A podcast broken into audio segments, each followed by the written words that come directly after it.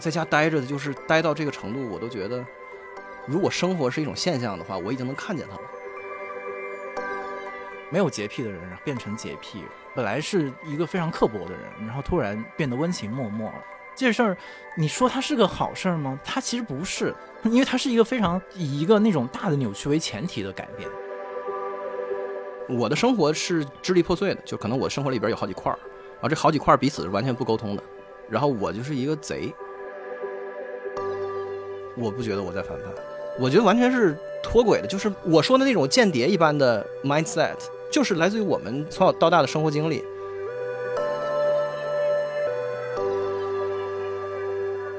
大家好，欢迎收听《螺丝在拧紧》，我是吴奇。这个播客每个月会选择几个周四不定期上线，欢迎大家在泛用型播客 App 以及各大音频平台搜索“螺丝在拧紧”进行订阅，也可以关注单独的微信公众号和微博，获取节目更多信息。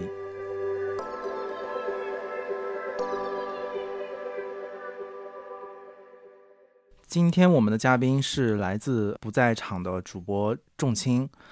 认识他有一段时间，然后最近的由头是。热烈的恭喜他获得了第七届单向街书店文学奖的年度播客奖，所以我们就以这样的一个给他发奖的由头，然后上次他在那个颁奖典礼上说我们狡猾，然后我们就更狡猾的 用这个借口绑架他来录一期播客，都已经狡猾了，就是狡猾到底了。对，就已经在公共场合就贴上了这个这个标签，我们就索性就进一步的压榨剩余价值。然后这么说吧。首先是我们年轻的同事们一直非常嫌弃螺丝在拧紧整个播客非常严肃，就是越拧越紧的这个局势，而且他们使尽了各种办法想要拉住我，不管是说找人、议题、形式，甚至是一些栏目的名字，好像最终到我这儿都会被弄得非常的肃穆。这次应该是又是一次努力，就是希望我们把螺把螺丝拧松下来，所以为了。迎合他们的这种努力，所以这次找重心，一是首先相信他有强大的临场的能力，二是也让我自己不准备任何既定的议题，就是非得让他给我说出个一二三四五六来。所以我们今天除了几个词儿以外，就没有准备任何现成的题目。对，水一水也挺好的。大家如果发现这个节目预感不妙，就关了就行了。嗯，别别啊，你自己节目可从来不水啊。嗯，对。我刚才观察你们这准备这过程，我就觉得还有点那个广播电视新闻的那个制作的那个范儿的感觉，还挺郑重的，就老老编部感觉。哎，对对对对，就是挺呃挺支棱的，我觉得就跟那节目实际的听感还挺一致的。对啊，但这就是就从节目制作的过程开始到它的结果，就说明了整个节目的一种 old school 的一种感觉。是，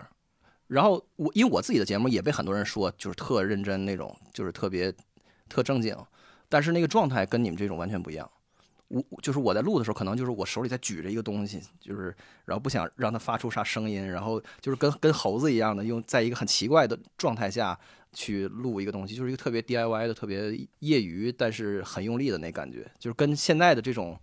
就是有点演播室那感觉还不太一样。嗯，对。但其实你的装备和你的环境，对，可一点都不业余。呃，是，但是就是它是围绕我自己兴趣来。构建就是我的工作室，不是为了干任何事儿，就工作室是一个没有工作的地方，就在里边待着，就是我的 man cave，我的车库就是，嗯 啊，我我说说着我就有一种预感，我马上我要滑向我的那个 我的那一套了，因为你刚刚尤其你把就是它和传统媒体的各种区别说起来的时候，我一下。我的灯泡亮了，但我们在这 稍微打住一下。首首先，我们先聊点别的，就是比如最近这段时间，呃，从上海的疫情爆发之后，然后就接人到北京，是，然后就其实今天我们是偷摸着办公的，就是不理论上不准嘛，啊，然后我也不知道你最近的生活的状态啊，然后是什么一个一个样子。我们先从日常生活开始聊起。是啊，我我不知道这出事儿以前，我还经常 过来。我还经常来咱们这个一楼，在这块看书呢。嗯，有时候点一杯喝，在这儿就待一下午，或者是用电脑什么的。然后直到有一天，就是各种有小区都封了，那还是之前的一波。然后我背着书包过来，然后发现门是关着的，然后我就知道咱们这边属于是最早进入这个状态的。对，因为我们这园区特别的离谱，是吧？非常敏感，就是它的那个指针稍有不测，立刻大门紧锁。是。然后，其实我就发现，其实那个关着的门的两边，可能大家心态差不多，你知道吗？就是哪怕是，呃街边的小店，就是我昨天去买自行车也是这感觉。可是那屋里的人也也是这么想我的，就是一个大大铁门，然后一副特别那个微巾正坐的特别严肃的状态，然后里边就是大家还是在在苦恼自己的生计，就是我还我还是要赚钱，然后我又不能犯错误，然后大家在电话里面去沟通，然后在在网上去做这样，嗯，反正我自己一直比较松弛的状态。我最近这段时间就是在，我我不知道在家待着的，就是待到这个程度，我都觉得。如果生活是一种现象的话，我已经能看见它了。就是你一般来说你在一个东西里面的时候，你是看不见它的，对吧？因为你置身其中，只只缘身在此此山中。但是我都觉得，我因为从来没有说每天做两顿饭，这个我这三十多年的生活里没有这么板板的这样去做过。对，像父母一样。然后我就开始看见我的油瓶的那个油，就是以一个肉眼可见的速度变少。就是我现在知道那个最小包装的豆油。是大概两个礼拜可以用完的，就是过去从来没有过这样的经验，啊，然后我就看见我的那个浴室和这个门厅的这个中间那个地板接缝处有一个就是金属的板儿，为为了把那个缝给盖住嘛，然后那个板儿就是每天比昨天又翘起来一点儿，就是它翘到一定程度就要找师傅来维修了，就是我 我感觉我看见那个时间在流动，然后所有的。东西在以什么样的速度和状态在折旧，在在变化，我从来没有过这种感受。所以你主要是在家，你没去你工作室里待着。工作室也是一样，对我现在就是就是自行车往返于家和工作室，甚至我有的时候会会自己加戏，就是整的跟那个什么苏联间谍一样，就是把那个手机关了，就是我骑自行车从家出门，然后到工作室这路上我就把手机关了，然后 iPhone 上还有一功能，就是它它会提示你从左到右滑关机的时候。他说：“如果你不点击这个的话，那个查找功能在你关机的时候依然可以找到你。也就是说，它依然在跟基站联系。然后，如果你如果你不想被健康宝弹窗的话，你要点一下那个，就是查找功能也查找不到这手机，就真正的关机。然后特别郑重的把那个关上，摁了，防止成为时空伴随者这种。对，然后穿过一个时空的黑洞到另外一端，到工作室，然后再把它打开。哇，这就感觉有大片间谍大片的那个风范啊，就是。”无声处听惊雷，自己给自己加不少戏那感觉。但我听你说这个，我挺有共鸣的，因为我也是最近很强烈的这个感觉。首先一一个是我觉得怀疑，不管大家是不是这种，比如说自由职业或者怎么样，都很少有这么长时间的，就是在家，并且是几乎是等于必须在家，或者是你有一个官方鼓励你在家的这样的一个离奇的经验。然后我是因为刚好就是在去年下半年的时候搬了一次家。然后后来搬家之后就一直在一个密集工作状态，所以其实在家里就在这这个所谓的新家里面待的时间非常的有限，是不像之前的那个老老房子住了很久，所以就很熟悉，然后都是你自己布置的，所以我就一直是很恍惚，觉得这家就是这个新家不是我自己住的地方，就是只是一个宾馆或者怎么样。是，直到最近我就开始就像你说的，去认识这个作为一个物理的空间，对，以及我和他的关系，就看到各个地方的痕迹，然后我自己很。百思不得其解，因为因为就在家的时候，有的时候你就不知道干什么，然后其实就做家务，做那种就就在手边的活儿，抹个东西啊，或者是拖个地。然后你想说，我两三天拖一次地，为什么地上还是有那么多有的没的？嗯，你说头发吧，我还能理解，就它是人体的一个碎屑，但还有些什么微弱的那些粒子，我都不知道那是什么，就是它从哪里来？对。然后你家里也没客人，然后我就时常就陷入到，就是看到地上那些东西，我说你们都是。这原本属于什么物体啊？就对，特别离奇。对，如果你不拖它，它也在这屋里的某一个表面上待。它它会待很久，对，可能你从来你从未有机会去认识它。所以我就觉得这个这是一个很有意思的事儿，就不管是公共政策也好，还是工具也好，还是所有的外界对我们的的影响，我们老是觉得好像我们是一个拥有着总体比较稳定的需求和我们的七情六欲的这样一个状态，然后其他的。东西呢，就是如果他没干预到我，然后或者是他对我的干预在可控范围内，我就还能够去维持一个我过去的生活的状态。但但其实完全不是，就是没有任何一个外界的对你施加的影响是不会影响你需求的，没有，它不会影响你的注意力和你对待世界的那个的的观察和他给你他给你的感受。就是一个不洁癖的人会变得有洁癖，对我现在就有就是你就觉得这个不爱干净这个事儿是感觉是到。就是人类灭亡也不可能改变我的事儿，但是我居然都都轻而易举的被改变了。就只要我就无所事事在家里面，然后或者是一直对着手机很焦虑的话，我会有很多特别根深蒂固的的习性，居然都都会有所变化。嗯啊，就没有什么是属于我的，然后外在只是对我的一个约束，并不是这样的。外在对我是一个特别激烈的塑造，我觉得是这样。还有什么特别具体的事儿是让你得出这样的一个结论的吗？我能想到的就是，因为每天看那个 社交网络上各种负负面的这个消息啊，嗯，他们都不能被称为新闻，就是你管它叫叫新闻，感感觉不知道在抬举谁，反正，然后就是，但是就是你看了以后，你就心里很难受嘛。然后这个时候你就会发现，其实这事儿都跟你本来按说没什么关系，或者至少跟你当下的这个跟当下的我生活本来没什么关系。但是你会，就是我会发现，我老婆和我对待彼此，还有我们对待身边的人、对待家人什么的，都有一种特别异常的温柔和那个呃就就不叫宽容，就是一种怎么都可以，那个怎么都好。然后还有就是，就可花可不花钱，要么花了吧，嗯，你懂我意思吗？就是就特别搞笑，就是我有时候会被自己给逗乐了。我就说，咱们在 在什么意思？是明天要枪毙了吗？还是什么？我们在干什么？就是，然后我会跟我老婆说，你这个事儿应该跟我吵吵啊，你怎么没跟我吵？就平时你应该跟我吵吵，就什么也没改变，为什么你就是一副那个，就是不知道，就是让我紧张。就你不要变高尚好吗？你不要这样，开悟了 就你变成了更好的人，你这什么情况？你不要变什么？就这种感觉。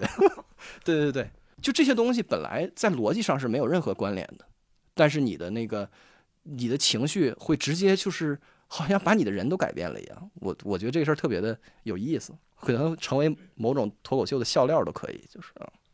对，我觉得你说这个，我我觉得恐怕可能还还真的不只是一个脱口秀段子，就是或者我们就回看这六三年嘛，其实我们也就是最近就随着疫情这三年，慢慢的进入这样的一个一个剧情的。就其实一开始大家怎么样，一开始有某种应激反应，是然后呃当然那个我就用应激反应来形容它，但是我觉得。我现在试图总结一下这个我自己的这个过程啊，但中间有一段时间，我觉得是一个挺健康的时间，就是因为这个应激反应，或者是个某某个病毒对你的免疫系统造成了一个攻击之后，其实你会真的用尽全力去对抗它，或者去修护它，或者是说保护你自己健康。我觉得在这个过程当中，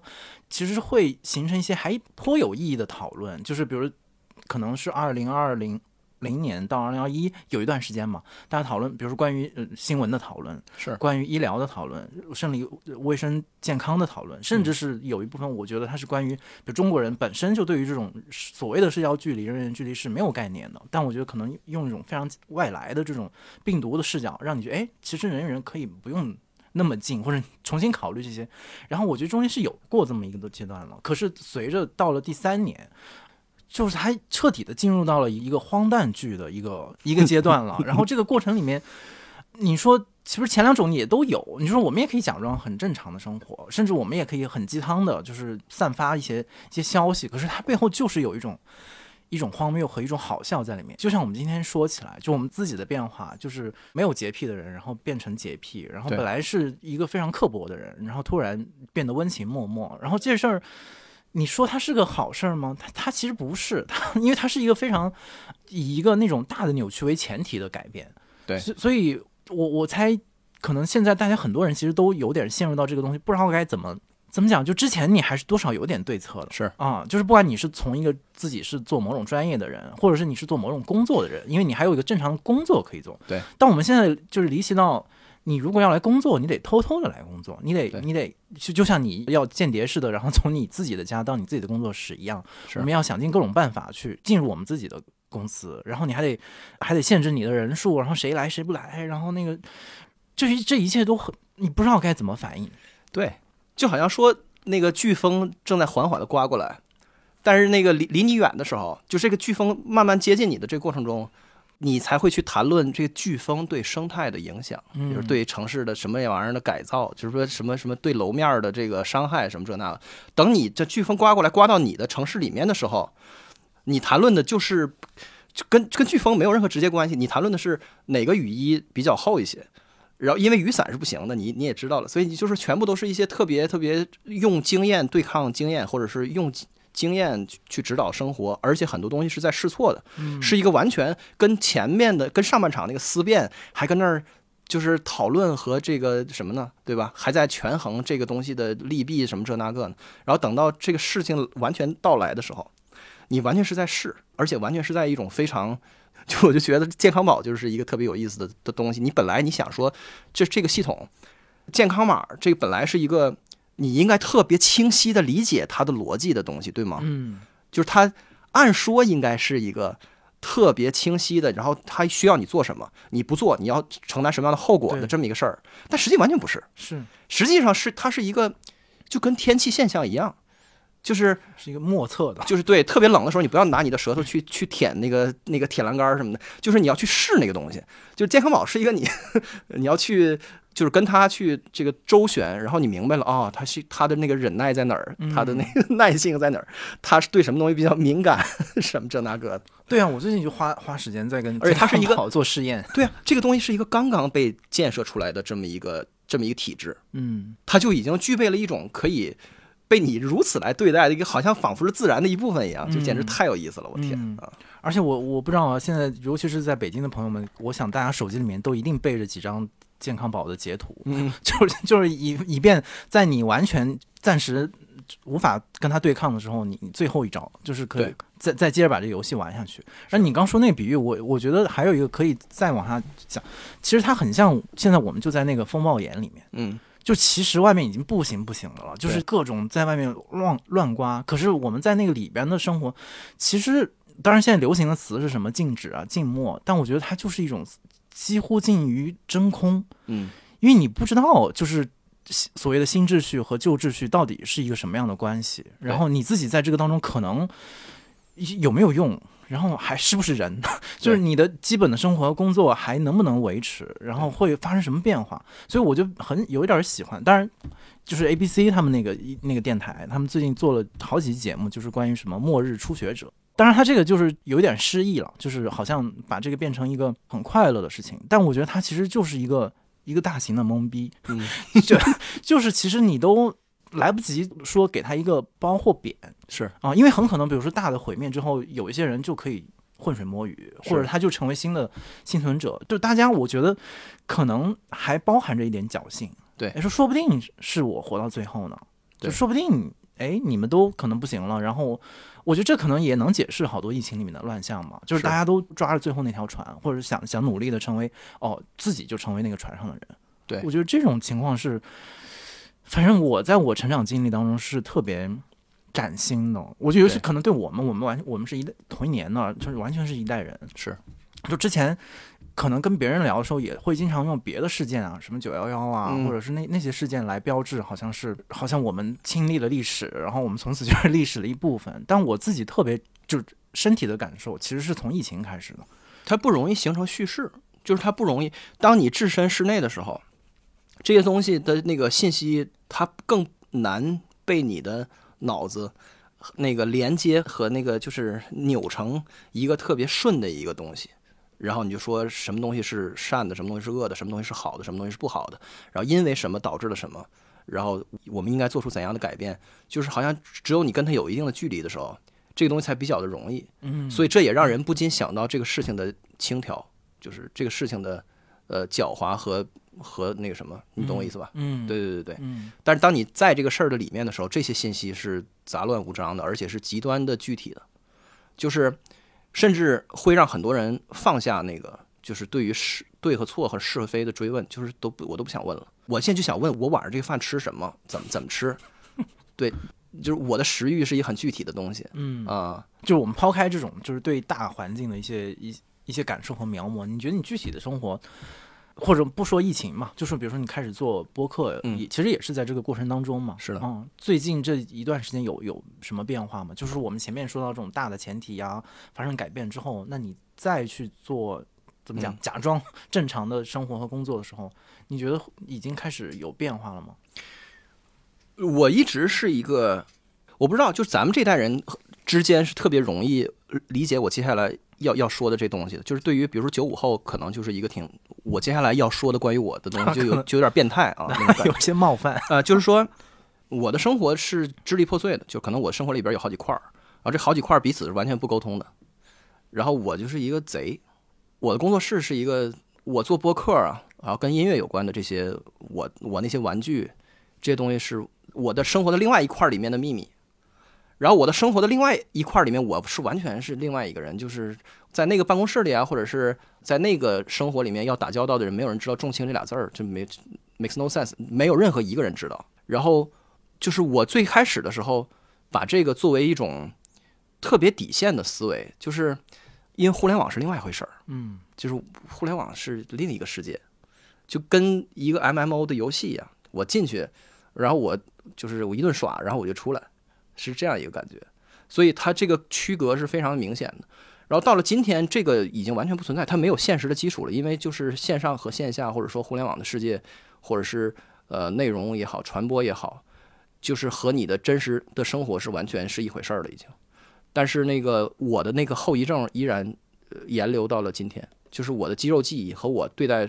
事情的一些就是本能的直觉的看法还在。就是我觉得我在偷偷，比如说我今儿跟你来录播客，就就是有一种那个半夜溜出去的感觉。就是现在咱们是一个十一点多的的那个时间，但是我心我心态有一种特别愉悦的那个，就是越轨的稍轻微轻度越轨的感觉。我犯一小错误那感觉啊，你懂我意思吗？我懂你前面说的意思。嗯为什么这个播客也就是咱们就是所有的这些事儿都是都会这样？对对对，就是，但是他会给我的那个那种偷着乐的感觉，会超过那个呃这种别扭，就好像我在不同的生活世界里面要防着对方，就是防着我不同的那个生活的板块泄露到那个板块里面去，就好像，但是这个听起来好像一是一种负担，其实也没啥，你习惯了以后就一点负担都没有，就是嗯就只是这样而已。有一个事儿能养活你自己，你能生存，然后另外一个事儿它让你快乐，它让你有有归属感和成就感，就是这样。然后没有人知道我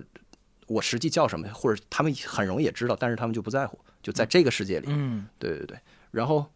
对啊，就是我特别喜欢一个喜一个喜剧演员叫那个路易 C K 嘛，就他有一个段子就特别扯，但是我当时我听他讲那段子，就从从大笑到到掉眼泪，我甚至就有点感同身受那感觉。他就讲就说，就首先这个人啊，就是如果你不认识他的话，他是一个五十多岁的大叔，他比我还胖。然后就是那种脑满肠肥、特别油腻那种满头大汗那种，就百年酒馆那个嘛。对对对对，然后他的段子就说他半夜在家看那个电视购物，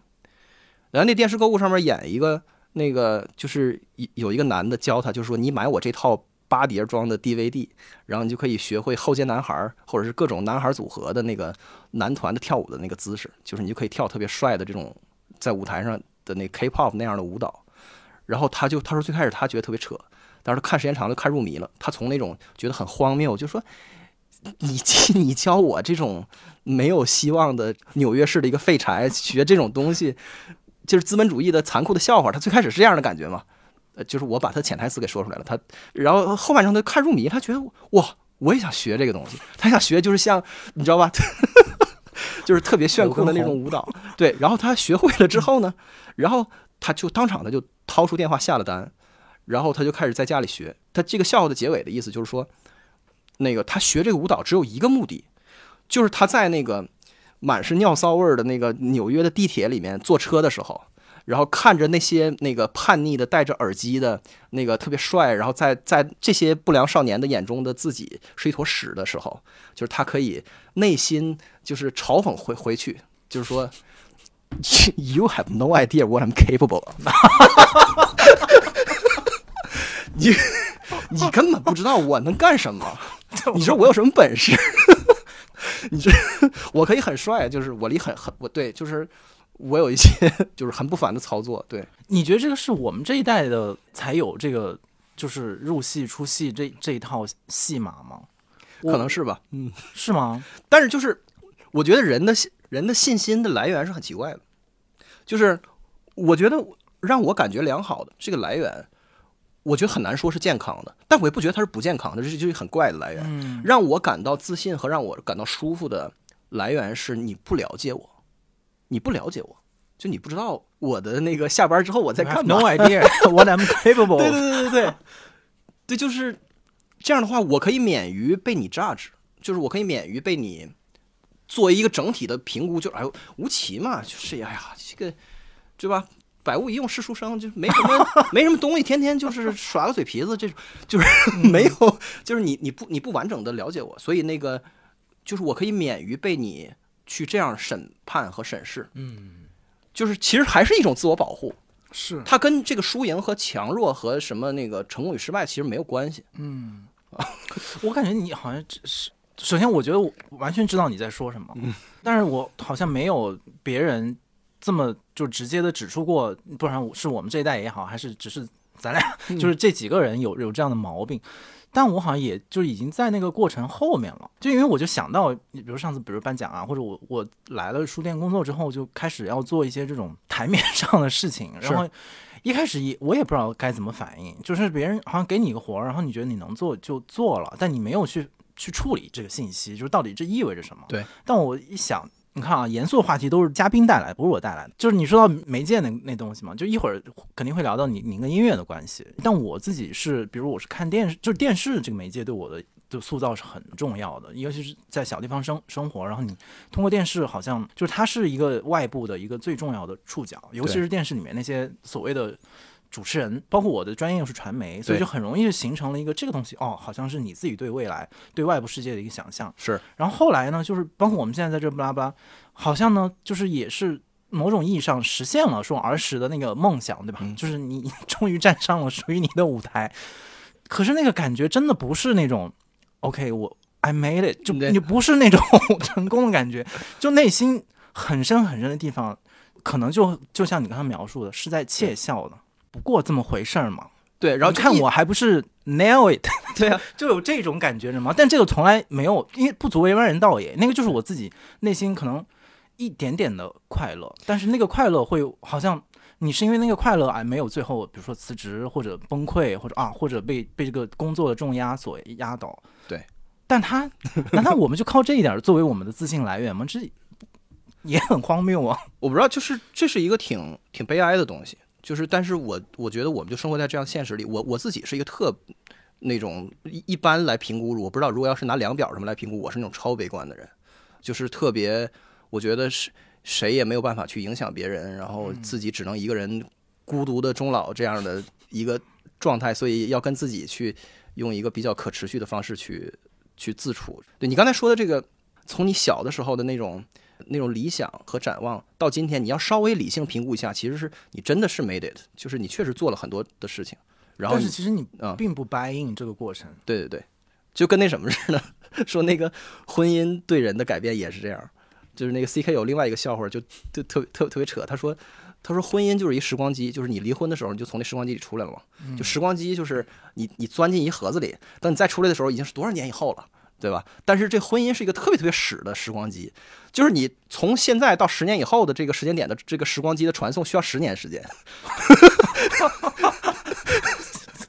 这假的时光机就是对对对，就是如如果你要只看那个时光机的开头和结尾的话，你能够感觉到，就是这个理理性上知道这我已经有很大的变化，这个婚姻也好，这个事业也好，这个社会变化对我来来说是怎么样？但是我具体所拥有的是我。在那个小黑盒子里面蹲着的那个具体的时间，我感觉好，我好像就暂停住了一样，所以那种停滞的感觉是没有任何成就感可言的。嗯，就如果如果你不能够真正的在这门手艺或者是在你干的那个事儿里面发现一种特别实在的、特特别微观的乐趣的话，那么这东西其实本身是经不起审视的，而且它支撑不了你，就是一个挺痛苦的事情。对，我觉得可能就是我们这一代可能真的就对那种。前面几代人那种山呼呼的那种口号啊，价值，呃，一方面其实它是是这种东西在前面所谓的引路，就是因为那是那些前辈的诱饵嘛，就是你你你看你可以做这个，你可以得到那些等等，但另外一个就是出于一个怎么讲？也年轻过的人的基本的逆反，其实你是是非常抗拒那个东西的。然后你你是看不上，然后想要批判，然后并不屑与与之为伍。所以到今天，反正就是轮到你们了。然后好像轮到你们上场的时候，OK，出于生计或者一些对大家互相的基本尊重，我们可以上场。但是你就像你说的，就是我们蹲地画圈圈那个东西，那个是最可能是内心更隐秘的那个标识。但我觉得，就再把会话题往。带回来一点是，我有我的那个变化是意识到这种怎么讲，或者说我接受了这个前提。那我现在的有一个至少，不管是说我们在这个大环境里面，这种刚刚说的暴风眼的真空当中，还是说我们自己和自己这个较劲的过程里面，我现在有一种好像我就想有一点想把那个东西拉出来。OK，我就是这样子的，就是是我现在怎么讲，就是有自己的播客，那我也并不因为这个播客而有罪吧？就对。我我不能拿这个来沽名钓誉，但是我也没没有什么原罪，就是嗯。我做了这、这些事情，那么我就能不能至少我自己想呢，那就能不能就说，那我就是一个那那种蹲地画圈的小孩儿，但这个嗯小孩儿现在就是时运不济，或者怎么讲呢？没有人才，那这个小孩儿他有一个舞台，那他就把互联网的词就拉通嘛，对。就就把把这个东西给给拉通，那至少我自己就没有那个纠结，所以所以前面说到你说，比如说还会有的时候会有那种越轨的这种快对感。轻度越轨，对这个我我最近这段时间是比较少的，而且是我比较刻意自觉的想要克服这个东西，那我就可以在不同，比如说互联网上的世界和现实世界中，我就做一些这种我自己主导的腾挪，而且是我可以公开的进行一些这样的越轨的表演，就是我这个是我最近给自己的一个怎么讲，觉得可以试试的游戏，但我不知道对你来来讲是是怎么样，因为之前听你的播客里面。尤其是哪一期啊，我都忘了。因为首先第一次有很多你的播客，我其实听不明白，就是特别那个得坦诚的，就是就是你当你尤其是在分析技术和你你你运用比如说设备做一些模拟的时候，嗯虽然你已经很努力的把那个门槛降低，并且用文字可以描述的方式去描述它，但是我时常听到那里我就就就飞出去了。但是还有另外一些，当然我就听进去了。就你说到，比如说你对于对于 emo 这种嗯状态，嗯就是这个也很有意思，就是好像现在大家把 emo 当做一个现象，一个一个表征，可能对你来讲，就从从来都不是一个不是一个问题。对，所以我也很想知道，比如说你在最近，尤其是在做不在场的这个嗯。过程里面嘛，就是给你自己带来比较大的收获是啥？你觉得？就是我实际在实践一个我觉得是是对的的感受方式吧，就是就是我对觉得于音乐的感受方式，或者是对于任何东西的，或者是就是一种脑子的状态。嗯就是其实你做博客的时候和你听博客的时候，你脑子都是在一种的状态里面，嗯那个状态是特别的，就是有点危险的，和有点那个失控的。就是这这是我觉得的理想的状态，或者就说我们就往大了说，就是人的知识生活是啥样的，嗯人的知识生活 （intellectual life） 是啥样的，这个事儿是一个挺终极的问题。然后呢，我自己有一些特别愤世嫉俗的看法，然后我就想试试。所以这个这个节目本身是一个不在场是个挺叛逆的东西，就是我我就去试一下，然后感觉试试效果还不错，而但是它也是一个 hit or miss 的过程，就是有时候打一下没打着，有一下打打一下打着了，但是打没打着，反正我都努力去打，就跟你刚才说你做螺丝一就一样，你还是想想想再拧拧，就是其实你在蹲那时光机的过程中，你想就是 grind，就是我能不能做得再好一点儿，我说再找更那什么的角度，我再试试。其实就是这么一个这么一个过程。但是你刚才说那个 emo 其实是一个很好的那个角度，就是 emo 这词儿是年轻人的一个说法嘛，嗯啊，咱不是倚老卖老，但是就是基本上是我觉得九五后会挂在嘴边儿的一个说法。emo 这个说法特别有意思，就是我觉得特别神奇，就是人们用 emo 作为一个就是自我观察和和自我审视的工具。他会说我今天晚上 emo 了，然后我听了一期。我赶紧听了一期罗斯，安抚一下自己。就是在这个话里面啊，就是在这个特别常见的语境里面，emo 是一个症状或者是自己的一个状态。嗯，然后他跟自己就没，就是还他灵魂出窍了，他看着自己，哟，还这人 emo 了，然后赶紧从那个从药瓶里边拿出拿出一粒拿出一颗这个播客或者是一本书或者或者是一个美剧是是是一个什么样的东西。所以这个 emo 就是人的那个情感的摆动特别特别剧烈的时候，他感到一种害怕和一种危险，就是我要控制我自己。然后用各种各样的文化和的那个内容和这种这种产消费的产品，去那个收窄这个波动的幅度。反正我从来没有这样想过，所以这在我看来是一个特别奇特的现象。嗯就是我我不觉得那个 emo 是一个要跳出来看自己的这么一个事儿。如果一个人的情绪有很大的的波动，那么他也就是他生活的一部分。就是就是我很难想象我自己把这个事儿当成是一个要被控制和被那个拿捏和被 contain 的这么一个呃这么一个状况。就是今天大家特别乐于把自己的就是知识生活里面的那个情绪的部分看成是它的主体，就是情绪这部分。就是其实呢，我们为什么要看书呢？我们为什么要听播客呢？其实为了要获得各种各样的情绪。这情绪呢，就是面多加水，水多加面。就是我我消沉了，我就给我来顶一下，嗯。我让我特别顶了，这就让我呃特别 emo 了，让我那个平复一下。它其实是一种，我不知道你在治疗一种症状还是什么东西，然后你再调一个鸡尾酒一样的这么一东西。练一个仙丹那个，啊，对对对对。但是呢，就是情绪，就是在我看来始终是一副产品，嗯，就是它是一 byproduct，就是咱们本来是为了干这个事儿，完了它一它不可避免的要让我陷入一种很 emo 的情绪里面，就好像有人因为读了一则新闻，然后特特别 emo，他很很痛苦，然后去那个微博上大骂这个写这个新闻或者写这个深度的报道的人，说你说你没良心，但就是人家那个新闻他可能也不是为了去戳你的肺管子，或者是嗯让你变得很 emo 或者怎么样的。我觉得就是今天我们能有一个特别广泛的这种看法，是因为情绪被非常好的资源化了，情绪被非常好的资源化了，所有的东西你都可以就跟水龙头一样，我可以来一些，就可以要二两什么样的情绪，就是这些平台他们正在锻炼这样的能力，他们用算法就和什么，这种资源化是一个很非绝对，我觉得是人类文明的一个奇观或者叫奇葩，就介于奇观和奇葩之间的一个东西，就是它不仅仅是说。就是你想要开心，你就能立刻开心起来，而且它可以开心一定量，就是可以可以招之即来，挥之即去。我开心十五十五分钟，我马上就打开谐星聊天会，我就能开心十五分钟。嗯，就是播客，就是比如说螺丝再拧紧的听众，他也有这样的看法，你知道吧？嗯，你没法去否认这个东西。螺丝的听众，他对螺丝也有一个固定的一个定见，对，就是你有一种用处。嗯就是不管你多么努力的做你的节目，你都没有办法否认你在提供一种用处。大概就是你，我也不太好描述，大概就是一种你还是别描述，这也很危险。脸脸挂不住了。对 对，这反正它反正它就它是有用处的。然后每一种内容它它都有自己的用处。然后这就是我特别闹心的东西。就是，但是他这个事儿其实和别人看待我没关系。你看不在场这个节目里就没有跟我什么的，我的生活啊什么。其实没有关系，就是他就是一种观察嘛。我每期节目可能在观察一首歌，或者是一个文化现象，或者是一种音乐流派，采取一个视角。但是就是当大家普遍把内容当做一种有用的东西来去调自己活这个面的时候，我就想做那个这个东西的反面的，嗯的东西。就是如果算法一不小心给你推荐了不在场，那绝对是一场灾难，因为就是它根本就不在你的预期里，就是你不会想要这样的东西。但是反正就是你被我给逮着了，那你就是被我坑一把，就是看看就是就是看这个转化率怎么样，就是我把这个东西往往去往墙墙上扔，看能不能粘住一些，嗯，粘住多少是多少。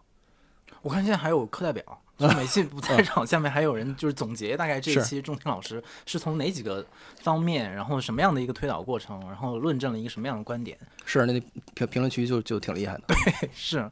反正我就是我就觉得现在这这个内容的的分发和还有就是。呃，内容的生产者和这个消费者形成的一个合谋嘛，就是大家各取所所需，而且它是变成一个非常非常高度资源化的、高度可控的、非常好用的一个这么一个循环系统。我就是希望在里面做那个无效或者是很低效的那的那部分，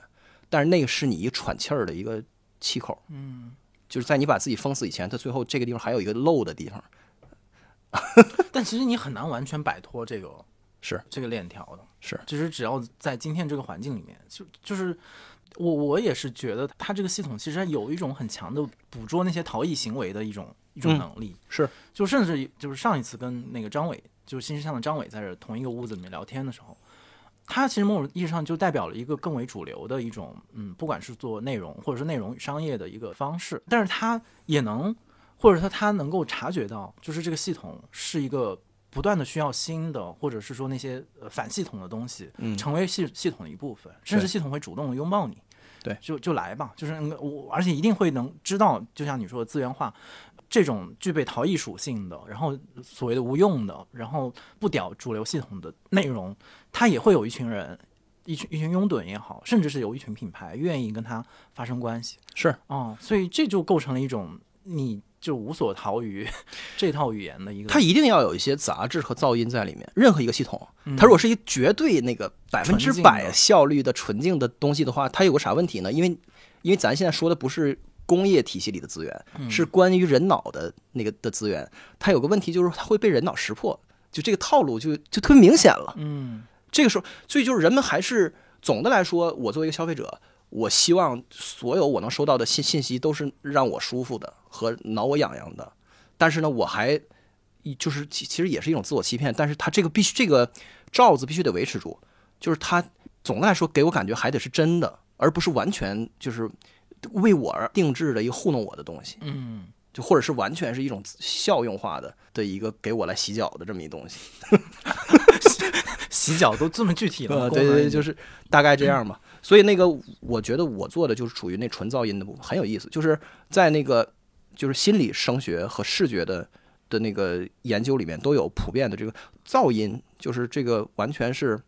你比如说这个声音的那个介质，它里面有一些高频的一些特别就是毛毛躁躁的那个声音，是让这个声音听得清楚的一个重要的原因。当一个声音一点儿那个毛躁的东西都没有的时候，这个工程师会往里面加一点儿。这个有一个术语叫 dithering，就是 d i t h e r，嗯，就是就纯粹往里面加一些没有任何规律的扰动的东西，能够让你应该听的那部分变得更清楚。啊，在视觉里边也是一样，就是它往那个图片里面加一些那个纯没有规律的噪点，能够让那个它本来想让你 get 到的那规律变得更加的清楚。我觉得这所有的系统里，就是你说很对，我就我就我也是这么觉得。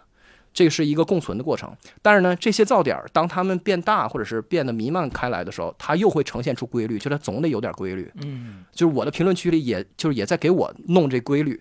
就不在场它也有用处，我都不知道，我都惊了，我说我有我还有这用处呢，嗯，就是特别感谢能被人能利用到，感觉也是为社会做了点啥贡献似的，但是就是，但是就是他会找到一个角度，他说他说这个节目可以让你有什么样的效果，就跟那个你打开一药盒那说明书上说这个药可以对清热止渴，就这种，他会给你提炼出来一个东西，嗯，当然这些东西也恰恰是我我的内容能够被更更多人接触到的那个最开始的那的那原因，但是我我毫无歉意的说，我还是就是你只要给我这机会，我还是会努力去坑你的，就是我不会给你那个特别确定性的东西，因为我自己不感兴趣，这个是一个我自己的特点，嗯我甚至不想做我做过的东西，就这就没有其实没有什么道理。一个好的艺术家，我觉得艺术家里至少有一半儿吧，就好的艺术家里至少有有一半儿他一生就是在努力的做，就是接近一个他早早的就看见的东西，但是他一直想办法在做那一个东西，嗯但就是越来越精进嘛。但我只是，我不是说我是艺术家，我我我只是就是所有的创作者，我们作作为一个共同体来看的话，我不共享这个观念。嗯我是一个特别猎奇的、特别浮躁的人，我就老想试一些新的东西，就只有我感兴趣的东西，我只想要那个我刚见到的的东西。嗯，那下面一个问题就我也很好奇了，就是你那你怎么处理你你因为你现在也有很多的听众，而且我想你的听众是特别忠诚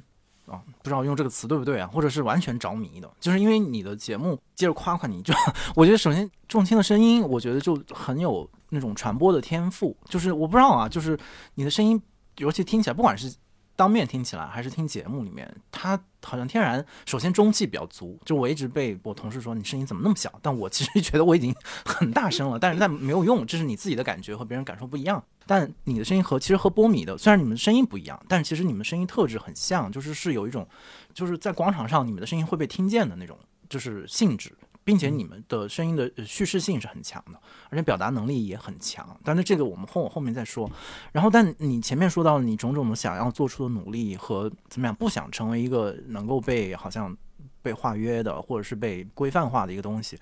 那你的怎么处理跟这些听众们慢慢因为听你的一季两季节目，然后聚拢在你周围，然后他们会给你发信，然后会给你写评论。我不知道是不是还有别的互动的方式啊，就是给你各种各样的好的或者不好的评价。对，你觉得这些东西对你做这个事儿来讲有什么用吗？或者你怎么处理这部分信息？我总的来说是非常感激的，就是而且我绝对不，这是如果我说，哎呀，这东西都影响不到我，这是胡说八道，这个完全，对吧？假话这是对，这是完全就是在撒谎。但是呢，就是我观察我自己在做的这个过程中，随着这个开始有人听了，然后大家给我的越来越多的反馈，甚至就是基本百分之九十九都是正面的反馈，然后我观察到的就是也很难影响我，我甚至不是很介意被影响，我对这个事儿是持有中立的态度。就只要它是 authentic 就可以，就这我做的东西是真的就可以。但是那个，我发现我还是比较的，就是做自己想做的这些这些的东西。其实我我我就我想试的那个形式是一个很具体的的东西，但是每次那个内容不一样。我要的那个形式呢，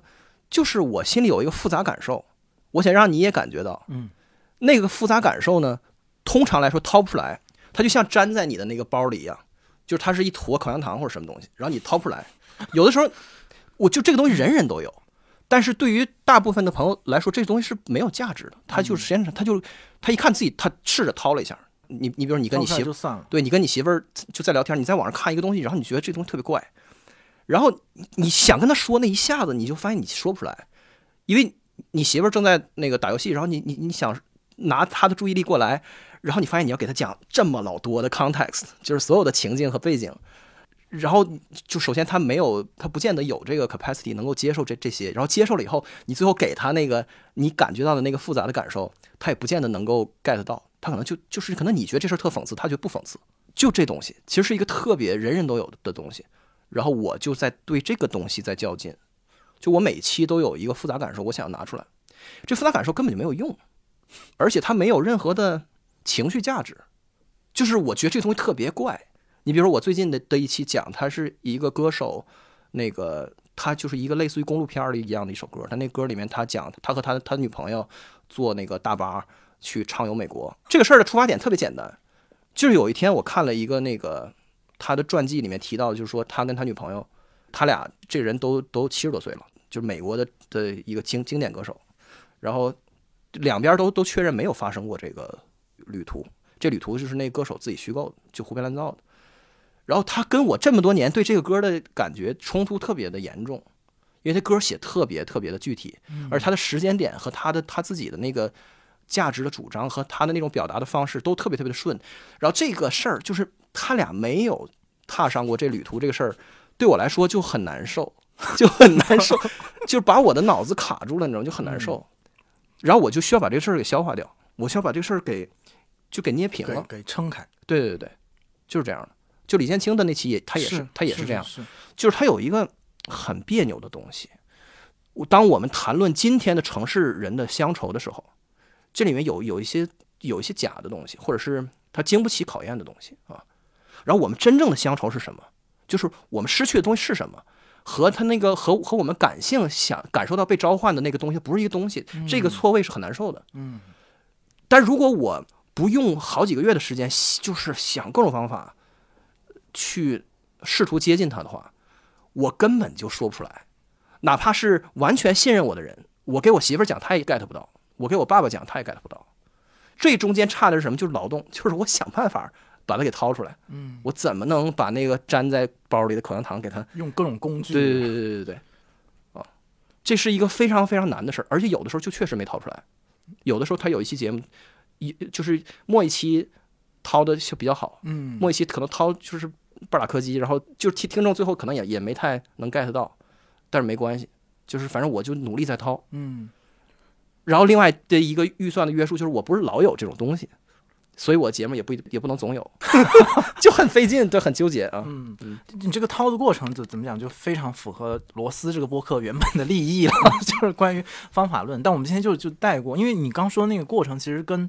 跟我自己写文章的感受比较相似，嗯，就反而跟我做播客和，因为这个东西，反正我始终跟播客或者声音这个介质我是有隔阂的，不像就不像你，包括我听你跟你发小聊天，其实那个声音。对你们来讲是从小到大就长在你们，或者是你是跟他长在一起的，所以你们跟他那个关系是不言自明啊。比如你掏这个时候，你很多声音的工具你就在你手边了。但但我比如说我有的时候写文章会有这个感觉，对对对，就是想掏，然后但我但那个就是文字的逻辑了。所以在你准备一期节目的时候，你很具体的那个掏的过程里面会有哪些东西参与你去掏它？包括你在节目里展现出来这种怎么讲？表述能力就是他，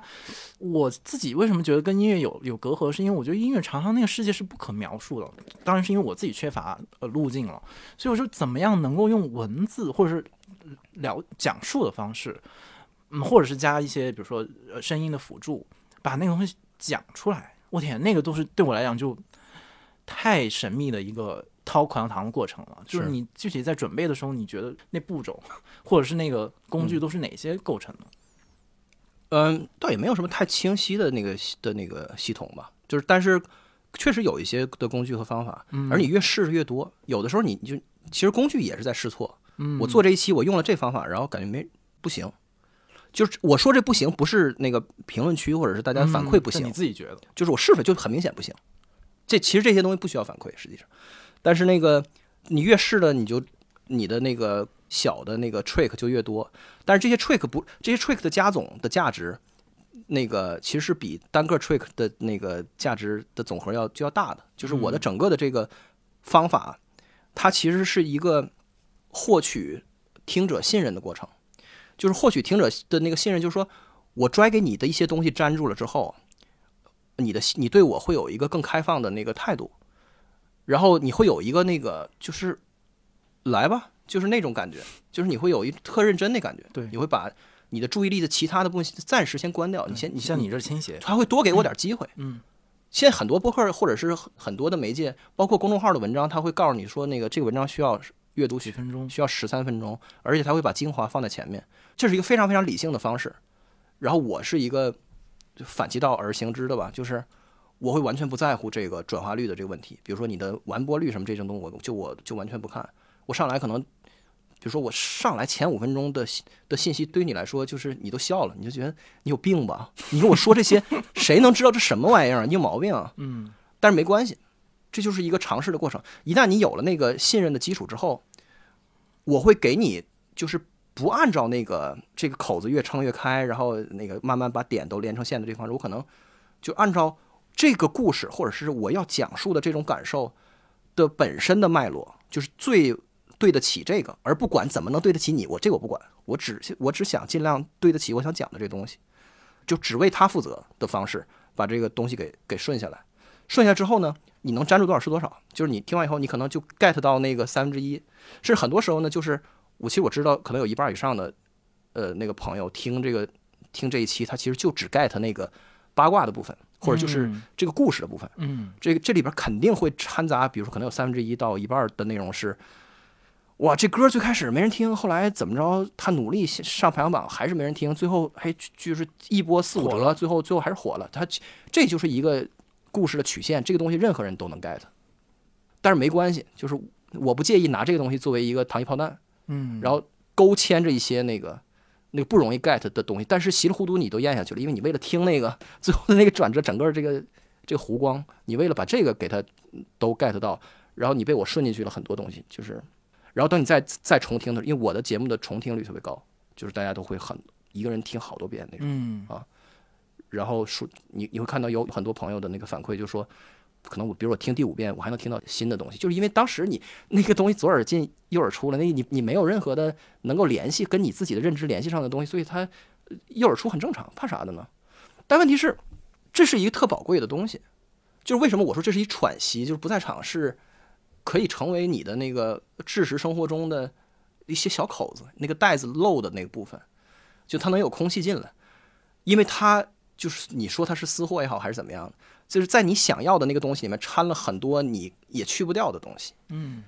那些东西最终它会在你脑子中形成更多的可以有待于被连接的东西。就是等你事后再去回想的时候，这些东西是更有价值，就跟粗粮一样，它可能需要新陈代谢的时间更长啊，就是这样。然后最后你就是你还会对这个事儿有一个正面的看法，而不是说这个主播怎么在在装或者在浪费我时间。我从来没有收到过这样的评论，嗯从来没有过。就这也是我特别感激的地方。也就是其实我整体上来说，就是在一直在试这个事儿，这个事儿越试越，呃越试越怎么说呢？越野，就是嗯左边可以试试，右边可以试试，前面可以试试，后边也可以试试。他总是在弄这种不近人情的和不符合传播规律的方式。嗯，包括你看我的题目也是，对，就不想让人听，你走吧，就是那种感觉。特特别简洁啊，就不像我们还每每期为了想想的标题那个绞尽脑汁。嗯，还是我又又突然回到前面你说那个，就是我还是很好奇，就是我们怎么看待就是刚才表现出来这种特质，它是不是真的属于一代人？我真是，当然它是一代人的就是语境造成的这么一种现象，但是它在我们这一代人里面也是属于一小撮人，是。会最后走到这个死胡同里面去，就是他们沿着一个方向就。就是好像你发现，我就只能往这方向去了，就就是谁也拉不住我，然后我自己就主动的，就你你你某期节目你说一个词，就是我我就主动走向哦，你说你走向那音乐，就是好像不需要说谁告诉我，或者是因为什么利益或者资源所吸引的那种走向，我觉得除非只是说某在我们这代人当中也好，或者说我们一定要说这代人的话，我们这在我们这代人当中只有一部分人最后被某些东西所吸引，是然后他选择走到哪方向去。对，因为更多的人首先也不太寻找方向，或者说他会被被一个给定的方向和秩序所带走。对，所以我们现在前面说到那种这代人的共性，恐怕是这小撮人的一个共性。然后我在想到我自己身上，因为你其实不是学跟什么传播啊、媒体这些相关的一些一些工作嘛，你就完全是在走向一个你的爱好和你你喜欢的方向的时候，去用这个东西反过来去理解了何谓传播，或者我我不管你什么传播，就就就无所无所谓。但我自己是。好死不死，我的方向就是跟传播有关系，你知道吗？就是就它就是关于所谓的你你是怎么做大众传播。我们甚至大学时候还有课叫什么说服学，就你怎么说服别人，就是买这个东西，你听这个节目，或者是你你掰硬我现在要跟你说这个观点。然后一方面我就是在走向的过程当中就，你完全就能看到各种各样的，就是他们那些套路当中的怎么讲，就是漏洞和那种虚假的成分。是然后当然它其中有合理的成分，就是比如说你要对，比如说你的读者什么有一些基本的平等的看法和判断，就那种是对于我们这个方向人来讲，你是要经过一个专业的学习。其实对真正的日常和普通人来讲是不需要学习的，因为人与人是平等这个东西不需要你来教我。但是它被我们这个学科所学科化和专业化了之后，我是经过这一个一个复杂的链路回过头来，然后发现哎，我还是得做内容。所以我的好多这种私货也好，就像你是明目张胆的，我就放在我的节目里，因为我这个就是我自己的节目，然后我不靠它挣钱，我不靠拿工资，然后嗯反正反正嘛，就你是都没关系嘛。但这是我的工作，所以这个时候我就是一个非常，还是回到前面的比喻，就是非常隐秘的跟这个东西做做斗争的一个一个过程。有的时候我就会把那些我觉得更好的或者是更宝贵的东西，我会藏起来，我不愿意让它放到标题上，或者是说我要把这个东西拿出来交换。是。就我觉得有的东西是我不愿意交换的，哪怕是。是我身处在一个以交换信息、交换不管前面我们说情感、交换 emo 的这样的一个一个 business 里面，但是有的东西是对我来讲我不愿意交换的。如果是别人来做这个电台，别人来做这个这个角色，那他可能他会有他自己的的标准，嗯。但是对我来讲，我重要的就是这个工作对我来讲重要，除了他就是是我的衣食父母以外，另外一方面就是我是用我的方式来做这个工作的。对，就这哪怕有的时候会因为我的这种怎么讲表达习惯，或者我的取对信息的那个优先级的取舍，让这个节目可能不是这个节目了，就是让这个信息在传达过程中，哎，有的人没有听到，或者他没有被你这个就是吸引。对，那我觉得挺好的。就我我我我觉得好东西不是说我一定要拉着你的头说你赶紧赶紧来看吃草，不是的，就是你如果你能能 get 或者你能闻到那味道，你可以自己试着往往这边来来找找，因为我自己也是这么找内容，所以我觉得这个是一方面很共鸣，就是你前面说到你做节目方式，但是它反映到比如说其他人身上，他又是用另外的一个脑回路在做同样的事情，然后但我进而想到听想听你的意见的是，其实我是觉得，如果我们比如说啊，我们先设想咱们这样的人，比如生活在美国、嗯。英国或者是其他的国家里面，恐怕不会显得好像这么奇怪吧？对，就是它其实是一个挺正常的。比如，我就追逐我的兴趣，然后这个兴趣最后要么就是成为我的饭碗，要么就没有，就是它成为我业余的一个一个一个游戏。对，好像不太成问题。对，但是在咱们这儿好像就挺成问题的。是啊、就是我觉得这个是恐怕是可能又回到我们前面那个问题了，就为什么这样的一些，你说虽然什么有什么越轨啊各种，他他真的不犯法呀，他真的也没有对人带来什么危险啊，甚至完全是我觉得都不在轨上，脱轨，我操，就是 就是属于是完全是一个脱野值，脱脱线，就是我觉得八零后吧，就是就像咱俩都是那个八五前后的，这嗯，咱们小的时候，咱们较劲的，咱们喜欢的东西，或者占据咱们的注意力的东西，其实是他们都说八零后是反叛一代，其实不对的。反叛是要交战的，我要打起来才能算反，才能算反叛。我我不觉得我在反叛，嗯，我觉得完全是脱轨的，就是没根本我说的那种间谍一般的那个 mindset，是就是来来自于我们那个从小到大的生活经历。当那两个世界合并成一个世界以前，它是两个世界，在那第二个世界里的事儿根本就没有公共性。就是我初中的时候在唱片店里泡着，然后那个不就天天不吃饭，然后把把钱都买成那个打口盘，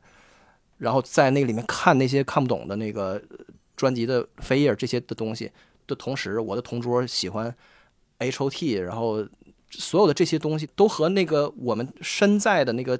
此处的这个生活没有关系。嗯，它是它那个距离是如此之远，以至于我们都习惯了双重生活了。对，就是今天讲着好像特别的变态，但是其实完全就是这样的啊，一点关系都没有，所以都甚至谈不上轨道。所以那个这种逃跑或者是一种对于那个自己喜欢的东西的保护，变成了一种甩不掉的一种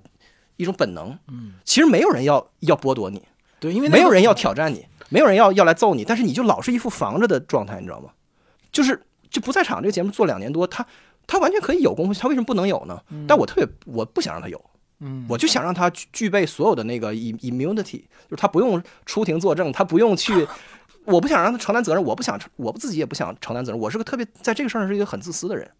其实这个也挺自己加戏的，就咱们这一代人的那个反叛，其实是一种逃避和一种也不是叫怎么说呢，一种野生生活，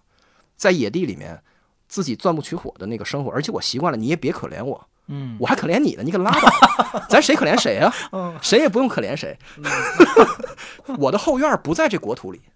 我的后我我后院是一个独立的那个的这么一地方啊。嗯但是今天就没有没有公共性的后院，实际上我也不想号召大家都去建立后院，我我不觉得这是一个问题的解法。我也不觉得这是一个要去回回归的那个桃花源，我我并不觉得，我只是说，就非常客观的，咱们都是这样长大的，嗯，就就这样。后面的朋友就没有这样的那个状态。嗯对，我觉得你说双重生活那个也挺有意思的。就是你前面一说间谍的时候，我就想到，我其实很特别喜欢看间谍片和那个间谍故事，但我之前都没有就特别认真的去对待这个，我就不觉得好像这个事儿好像跟就是能够反映出就是咱们成长历程的某种特点。但你这么一说，它可能还真是，就是就比如说我喜欢勒卡雷的呃间谍小说，因为它里面的那些间谍。就是常常也是迷失在 双方的，就是阵营的对抗中。就是他可能是非常厉害的间谍，他完全可以完成他的任务，不管是是来自东方还是西方的。可是他他后来就发现，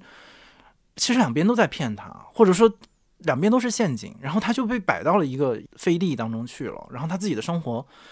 完全的被摧毁，然后他所有原本的兴趣、相信的东西、爱的人，然后都被这个所谓的对抗关系所所拉扯掉，然后他最后就只能是用一种很淡的怀疑，或者他从这个地方走开，或者以各种方式消失吧。嗯到最后，他完全不是两边的，不能做到对两边任何一边的忠诚，但是他又不是无所作为，他还在这个系统当中以某种方式像一个行星一样的在运转着，但你知道他其实内心有别的东西在在升腾。我觉得这可能真的是我们这种间谍生活，就或者是还有一个动物电影叫什么《维罗妮卡的双重生活》，嗯，就是那种好像是被植入到我们 成长的过这个过程当中，成为了一个一个密码。但但这反正我现在的状态可能跟你不完全一样，就是你现在说，比如说你希望还是维持不在场他的这种。这种野的属性，就对你谁也别来归类我，然后我也不试图跟，就好像好做做某种号召，是但我觉得我我就走到了一个另外一个方向上去，是就是我会想试试看，如果我假假装很勇敢，这个游戏的设定会不会有不一样？因为之前的很长的时间的过程，其实都都是在一个比较比较龟缩，或者是一个 OK，我我就蹲在我特别我的这个属地里面的一个游戏，我就好像。不知道是因为这个游戏玩了有一段时间了，所以想换一个模式，还是说前面我们提到这种大环境的急速的改变，它好像有点被冲击到，就觉得诶，好像你不能再往那个游戏里面玩了。就是说，那我就更多的说话。就之前我是觉得像你说的，就我不觉得需要说这么多，我我自己自己知道就行了。对，但现在就是巴拉巴拉说一堆，嗯我实际上就说，哎，怎么变成了一个一个话痨？然后，但是在这个过程当中，你说是真的勇敢吗？可能还真不是。但是他真的就是那个心底的那个窃笑的声音，他现在也还没出现。我觉得，但是他他躲在那个地方，他可能在下一个阶段就在等着我呢。到一个阶段，他说：“哎，你看嘛，他他开始玩这个，玩这一套，其实也行不通的。就是这个可能是我们陷入的那个陷阱。就是你勇不勇敢我不知道，但是我肯定是超级懦弱的人，就我完全不是在谦虚，我就在告诉你，就是我的那种不负责任和那种，你知道吗？就是我就想做自己感兴趣的这点东西，我不想承担，我不想改变别人，那我不想被人指望着我为他带来什么改变，嗯，我不想成为别人的小黑屋里的那个光源或者什么之类的东西。但是就是我也会看见，就是你面临的，就是或者你逐渐在接近的那个困境，就是说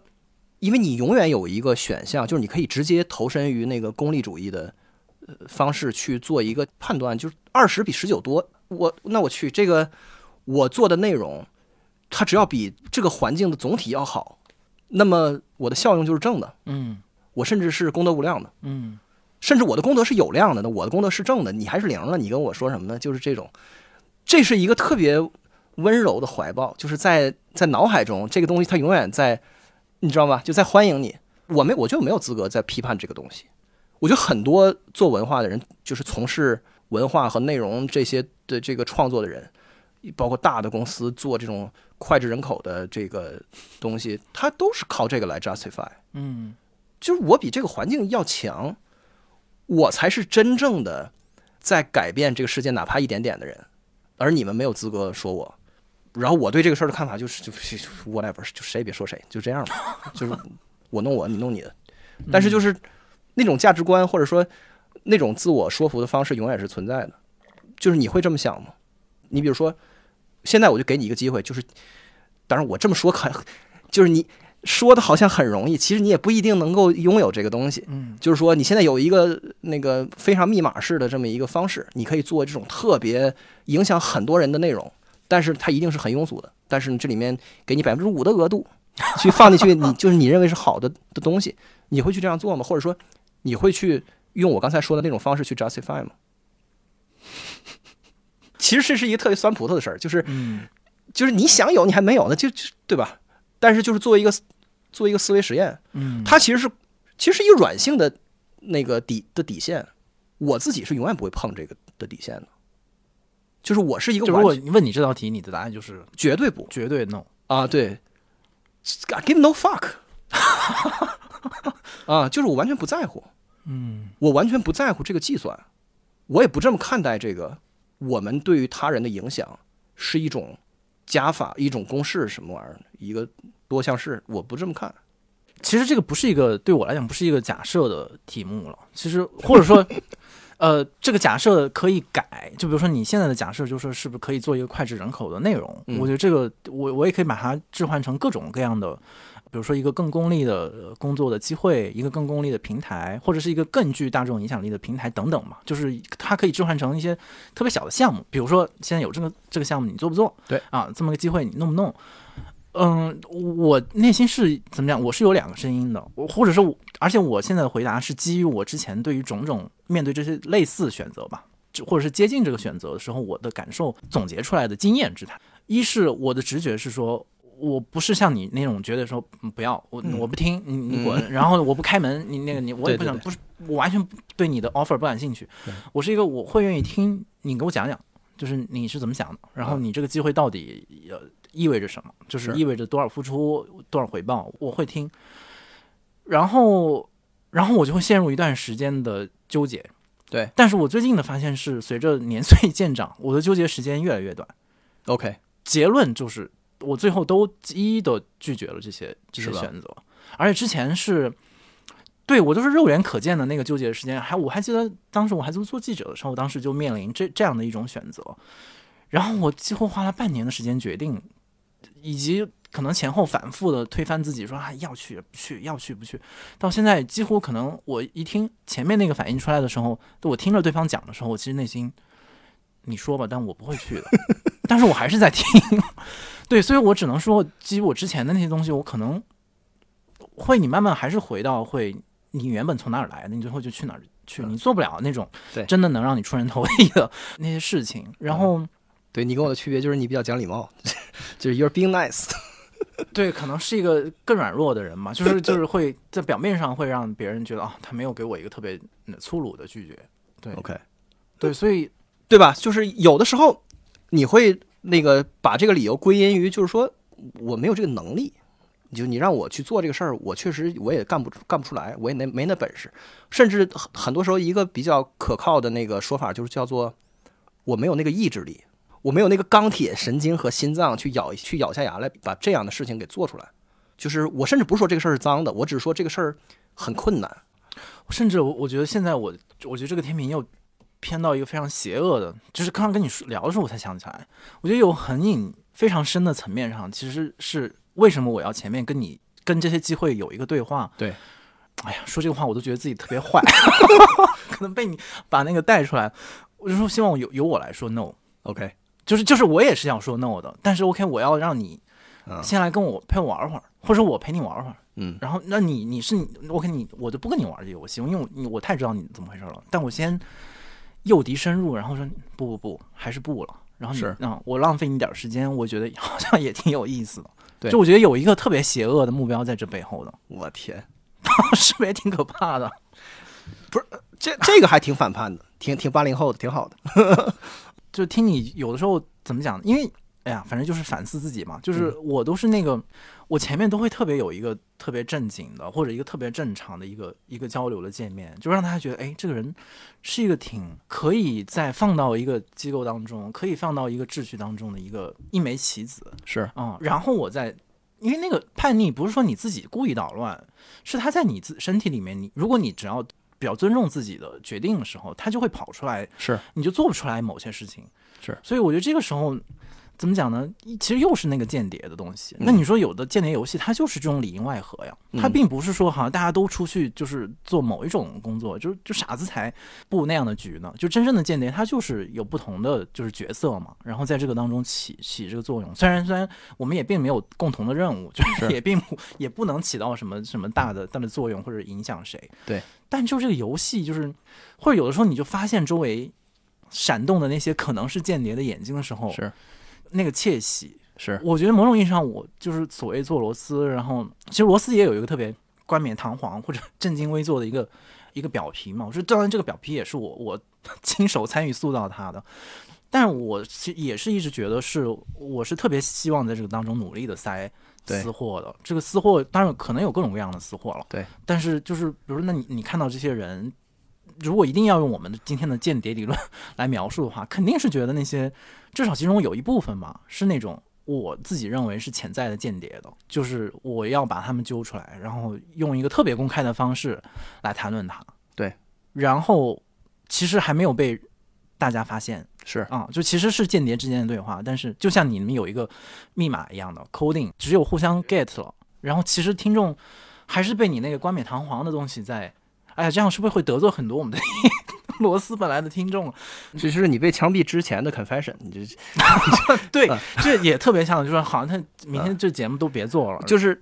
对我觉得，我觉得今天咱们把这个间谍的这个很微妙的这个小小感受给揪出来了，还挺清楚的。就是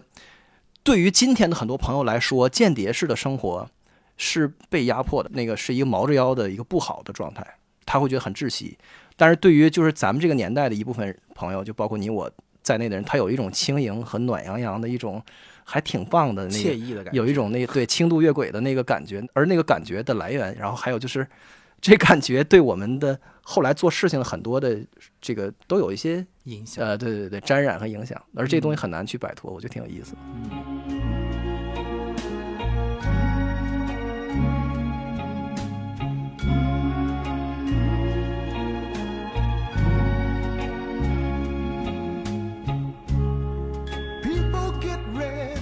如果你有任何建议或者提问，可以通过单独的微信公众号、微博找到我们，在本期节目的评论区留言，我们将在下期节目的末尾回答你的问题。